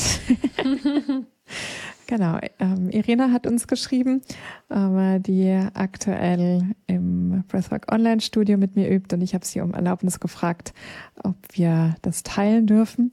Und sie schreibt, hallo liebe Christine, hast du irgendwo Content im Breathwork Online Studio, ähm, der für Zeiten, in der man Panikattacken hat, helfen könnte? Ich habe heute seit einem Jahr meine erste Panikattacke und spüre, dass ich gerade keine Kapazität in mir verspüre, das anzunehmen und dort reinzugehen eine bestimmte Atemtechnik Fragezeichen oder eine bestimmte Aufzeichnung im Online-Studio, die genau für dieses Thema etc. helfen könnte. Und ähm, ja, das war definitiv eine, eine Hilferuf auch, ja, weil wenn eine Person seit einem Jahr wieder eine Panikattacke hat, also auch wenn gleichzeitig die Person formulieren kann, dass sie gerade keine Kapazität ähm, verspürt, das annehmen zu können, dann ist sie noch in gewisser Weise handlungsfähig. Ja, und gleichzeitig ist es aber eben auch total wichtig, dann eben etwas zu finden, was in den Momenten helfen könnte. Und das, was Irina gemacht hat, ist um Hilfe fragen. Ja, also ich konnte gut mit ihr in eine Koregulation gehen und ähm, habe ja auch direkt zeitnah auch darauf geantwortet, was wiederum ihr Körpersystem, ihr Nervensystem, ihr Hormonhaushalt ihr total geholfen hat, sich ähm, erstmal wieder zu entspannen. Ja, dass ich eben in die Koregulation habe gehen können. Total. Ja, und ähm, im nächsten Schritt würden wir gern einige dieser Tipps und Empfehlungen auch gern mit euch teilen. Und ähm, ich glaube aber fast, dass wir irgendwann Teil zwei dieser Folge machen müssen. Ähm, Wie von einfach, allen Folgen. ja, weil einfach so viel ja, zu sagen ist. Ähm, und wir natürlich noch viel mehr auch ins Detail gehen könnten zu bestimmten Tipps und ähm, Empfehlungen. Aber einmal vorweg ist einfach wichtig zu sagen, dass, wie gesagt, Angst und diese Reaktion in unserem Körper nicht im Kopf stattfindet, sondern in unserem Körper, in unserem Nervensystem. Und zu versuchen, mit dem Kopf oder mit rationalen Gedanken unsere Ängste zu kontrollieren, äh, es funktioniert meist nicht. Also ich weiß nicht, äh, wie es bei euch so ist, die hier zuhören, äh, wenn ihr euch selber sagt, jetzt habt dich doch nicht so. Wie gut funktioniert das so im Allgemeinen? Mhm. Ja, weniger. Wir sprechen da auch immer gern von Top-Down versus Bottom-Up-Ansätze. Also Top-Down wäre, ich würde meine Gedanken verwenden, meinen Kopf verwenden, um meinen Körper, mein Nervensystem zu beeinflussen. Ja, in dem Fall eben zum Beispiel mit Affirmationen, ich bin ganz entspannt, ja, ähm, oder mit Mindset-Arbeit und so weiter oder Gesprächstherapie. Oder aber wir verwenden Bottom-up-Ansätze, ähm, wie zum Beispiel den Atem ja, oder andere Vagusnervübungen, andere somatische Übungen, um den Zustand in unserem Kopf zu beeinflussen, beziehungsweise unsere Angst zu beeinflussen. Und die tendieren dazu, viel effektiver zu sein. Also ähm, Bottom-up heißt quasi vom Körper dann ähm, nach, nach oben. oben. Also mhm. genau. Also den Körper. Von unten nach oben. Von unten nach oben, genau, den Körper regulieren, um auch die Gedanken zu regulieren und zu entspannen. Genau. Und eine Übung, die ähm, ja, ich lang nicht für voll genommen habe, aber irgendwann dann realisiert habe, dass sie sehr effektiv ist, wenn man versteht, was dabei in unserem Nervensystem passiert. Denn wir haben ja vorhin über Neurozeption gesprochen, beziehungsweise der Bruder oder die Schwester davon Exterozeption. Das bedeutet ja, dass unser Nervensystem im Außen immer wieder abscannt, ähm, was, ob es Gefahren gibt oder, oder ja, ob, ob, ob unser System sicher ist. Im Vergleich zu Interozeption, ja, dabei geht es um den Zustand im Inneren unseres Körpers. Aber ähm, wir können eine Übung verwenden, äh, nämlich die Orientierungsübung, um unserem System zu signalisieren, dass keine akute Gefahr im Außen besteht. Ja, das heißt also, ähm, wir können ähm, ganz bewusst in einer Situation äh, der Angst oder Panik, ja, uns umgucken in unserer Umgebung. Ja, ich könnte jetzt hier in meinem Zimmer gucken und ich sehe eine grüne Pflanze, ja, und kann vielleicht da erstmal meinen Blick verweilen. Ich kann mich noch ein bisschen umgucken und auch so hinter mich gucken. Ja. Unter dich ist wahrscheinlich Toni. nee, und, unter. Nee, ja, unter ja. links von mir. Ist Toni, links aber ich dir. kann mich so umgucken. Ja, und allein nur, indem ich mich umgucke, ja, und meine Umgebung wahrnehme, kann ich meinem Nervensystem signalisieren, denn ich sitze hier gerade in einem sicheren Raum. Es gibt hier keine Gefahr. Und da kann ich meinem Nervensystem signalisieren, hey, es ist alles okay. Es gibt keine Gefahr hier gerade. Ja, es ist alles okay. Was auch immer äh, gerade da abgeht, sind wahrscheinlich Gedanken an die Vergangenheit oder Gedanken an die Zukunft ja, oder vielleicht eine Textnachricht, die ich bekommen habe oder was auch immer gerade das getriggert hat. Aber jetzt, im Moment, in meiner Umgebung ist alles okay. Ja, und ähm, das Ja, ich habe ein unangenehmes Gefühl in meinem Körper, aber ich bin nicht in Gefahr, rein objektiv. Und es ist in Ordnung, sich so zu fühlen, ja, auch da in die Annahme gehen zu können. Total. Was mir definitiv auch, ähm, also äh, die Übung finde ich tot, also ist total super und mega hilfreich immer wieder. Und was mir definitiv immer wieder, ja, gerade so in Momenten früher, in denen ich dissoziiert bin, also Anteile von mir einfach sich abgespalten haben und raus aus dem Körper sind, wirklich wieder in den Körper zurückzukommen. Ja, ich habe das dann irgendwann mehr und mehr in Fortbildungen, auch damals bei meinem Heilpraktiker in Hamburg. Das war echt immer wieder super, einfach auch zu merken, so, ah krass, okay, jetzt gehe ich irgendwo anders hin, ja, weil ich nehme jetzt nicht mehr sehr bewusst meinen Körper wahr. Und dann tatsächlich auch so eine simple Übung, die mir immer sehr stark geholfen hat und nach wie vor auch hilft, ist wirklich diese so in den Körper zurückzukommen. Und was mir als erstes meistens hilft, ist in irgendeiner Art und Weise meinen Körper auch zu berühren. Also meistens nehme ich so als äh, ersten Impuls wirklich mein, vielleicht meine rechte Hand auf den unteren Bauch zu legen. Meistens lege ich noch vielleicht eine zweite Hand an der Körperstelle und dann eben erstmal wieder meine Füße zu spüren, vielleicht, wenn ich sitze, meinen Sitz zu spüren und alles eben unterhalb meines Bauchnabels wieder wahrzunehmen. Ja, also wirklich auch meine Beine wahrzunehmen und den Körper zu spüren, möglicherweise vielleicht mich auch noch mal ein bisschen abzuklopfen. Manchmal hilft auch das, ja, wenn eine Körperberührung vielleicht zu wenig ist oder so ein bisschen eher kräftiger, vielleicht die Oberarme, Arme zu berühren. Ähm, die ähm, ja, Selbstumarmung ist etwas, was ich auch richtig toll finde. Also so diese rechte Hand auf die linke Schulter, ähm, linke Hand auf die rechte Schulter genau eher so in so eine Selbstumarmung zu gehen und da ja einfach wieder den Körper ein bisschen mehr wahrzunehmen und einfach auch zu halten. Ja, also einfach auch manchmal wirklich nur an bestimmten Stellen zu halten und immer wieder auch einzuchecken. So, das ist der Untergrund, auf dem ich sitze. Das, ich spüre meine Füße und ja, oder gehe auch ein bisschen in eine Bewegung der Füße beispielsweise, um wieder mehr, mehr Wahrnehmung darin auch zu haben. Ja, weil wir ja meistens, wenn wir in der Angst sind, vordergründig unsere Energie hier oben stattfindet. Ne? Mhm. Ne? Also ich habe ja vorhin auch erwähnt, oftmals spüren wir Angst ja eher so im Hals, Brustbereich, vielleicht noch in der Magengegend oder so. Also eher hier. Oftmals steigt diese Energie auch gern so in den Kopf rein und ähm, so dass wir oftmals sehr ungeerdet sind. Und dann mhm. kann natürlich ähm, ja einfach die Erinnerung äh, ja, an die Beine. Ich habe Beine. hallo Beine, hallo Füße, hallo Boden. Äh, an und für sich schon mal wieder helfen, ähm, wieder im Körper anzukommen. Mhm. Mhm. Ja, was ähm, definitiv vermieden werden sollte, sind große Atemzüge. Ja, also das, ähm, das ist ja häufig das, was als Tipp gegeben wird. Ja, wenn Menschen miterleben, dass ähm, ein Mensch eine Panikattacke oder Angstzustände zum Beispiel hat, ist so, oh, nimm erstmal einen tiefen Atemzug, ja. Und häufig ist es kein tiefer Atemzug im Sinne von tief in den Körper, sprich in das Zwerchfell und in die, in den Bauch zu atmen, sondern eben häufig ist es dann eher ein kompensierter, ähm, großer Atemzug als Atemvolumen in unserem Brustkorb, genau. Ja. Was kontraproduktiv ist, weil einfach noch mehr das, der Stressmodus und das sympathische Nervensystem getriggert wird und dann häufig ähm, ja auch eine Hyperventilation eintreten könnte. Also es geht wirklich darum, in den, in den Bauch zu atmen, also eine vor allem Bauchzwerchfellatmung zu machen und was ich vorhin schon so gesagt habe, ja, möglicherweise auch da vielleicht den Körper zu berühren, an den unteren ähm, Seiten der Rippenbögen zum Beispiel überhaupt wieder erstmal den, das ähm, Zwerchfell wahrzunehmen, um eine Bauchzwerchfell, also Atmung zu praktizieren und eben den Atem ja, vertiefen zu lassen und eben da im besten Fall, wenn es dann irgendwann möglich ist, wirklich einen verlängerten Ausatmen auch wieder zu praktizieren. Ja, also verlängerter Ausatmen heißt immer ähm, doppelt so lang, wie man einatmet. Also wenn man in einer Panikattacke ist oder ähm, in Angstzuständen, dann kann man manchmal nicht auf ähm, drei oder vier oder fünf Sekunden einatmen, sondern vielleicht auf zwei.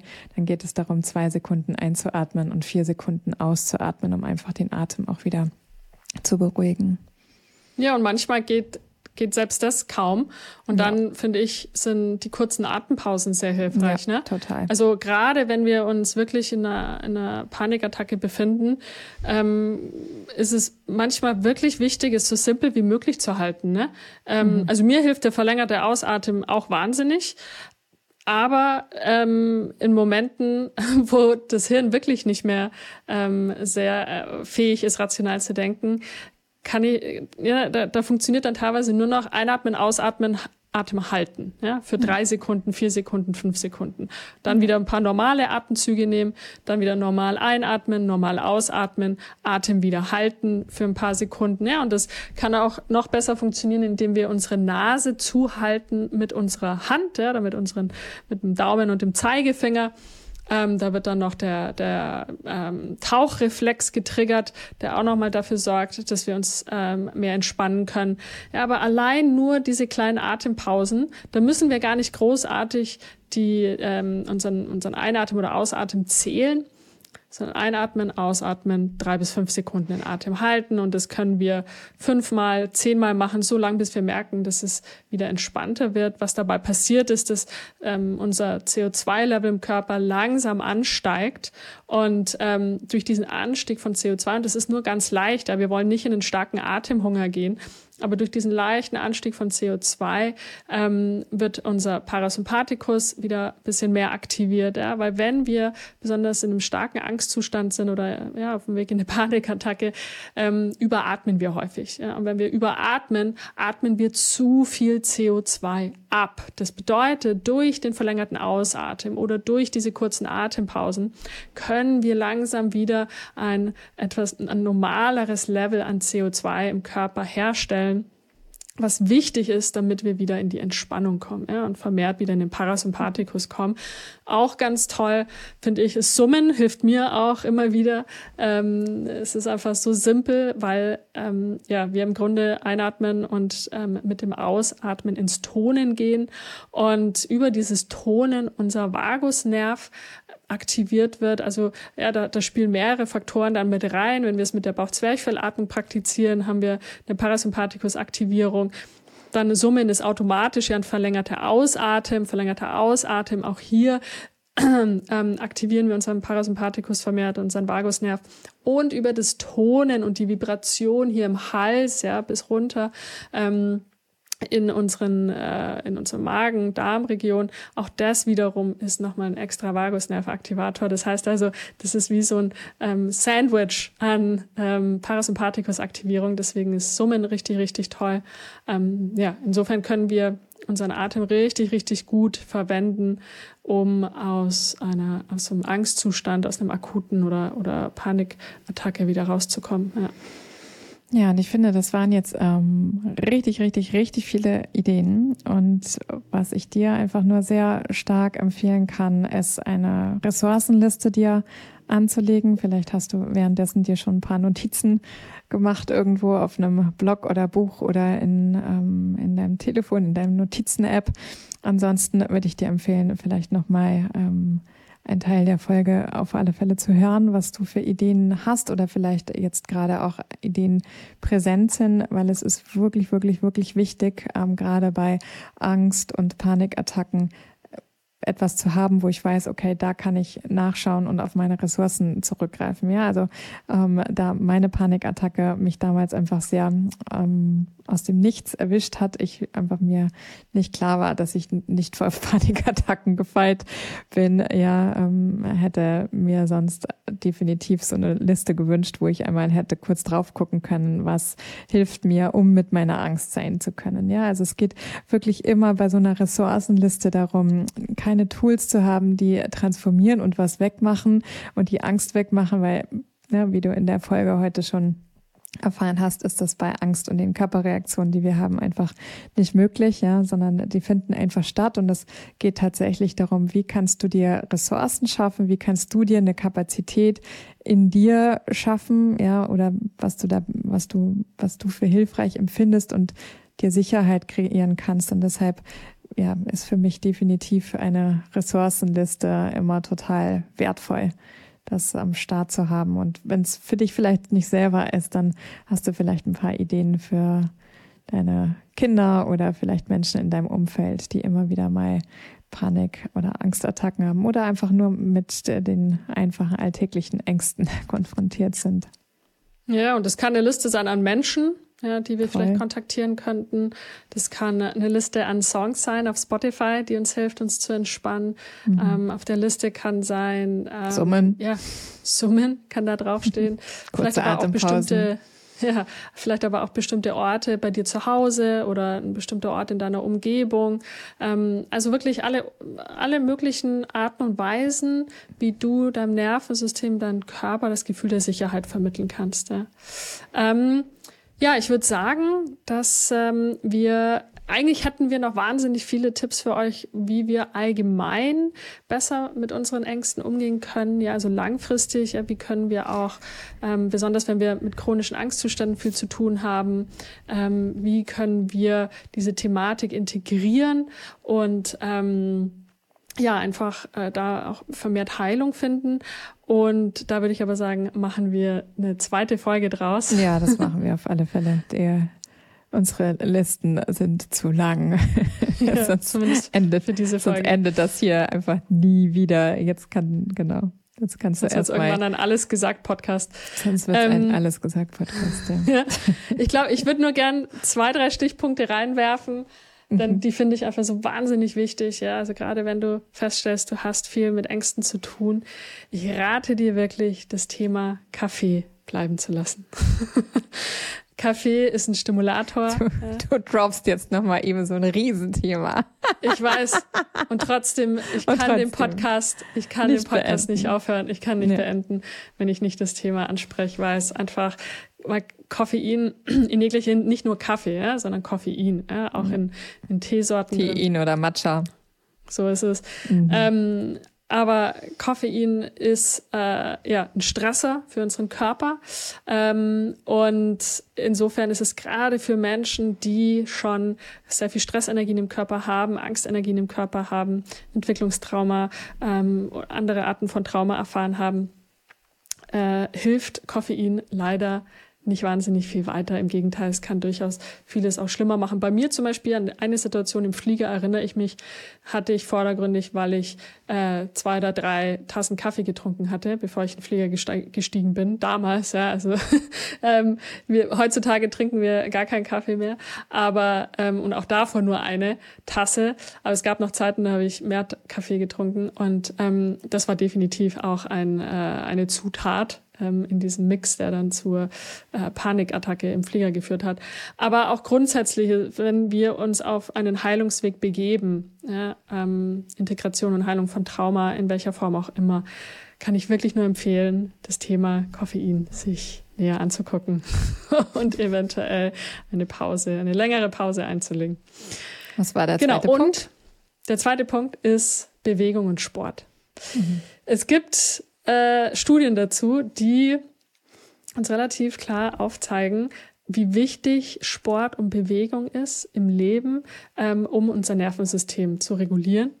Und gerade für Menschen, die eben viel mit Angstzuständen und Panikattacken zu tun haben, ist es wahnsinnig wichtig, dass wir diese Stressenergien in irgendeiner Form bewegen, ja, ähm, aber eben durch Bewegung und Sport auch ähm, Stresszyklen, die während ja, unseres täglichen Lebens ähm, passieren, dass wir die zumindest vollenden können.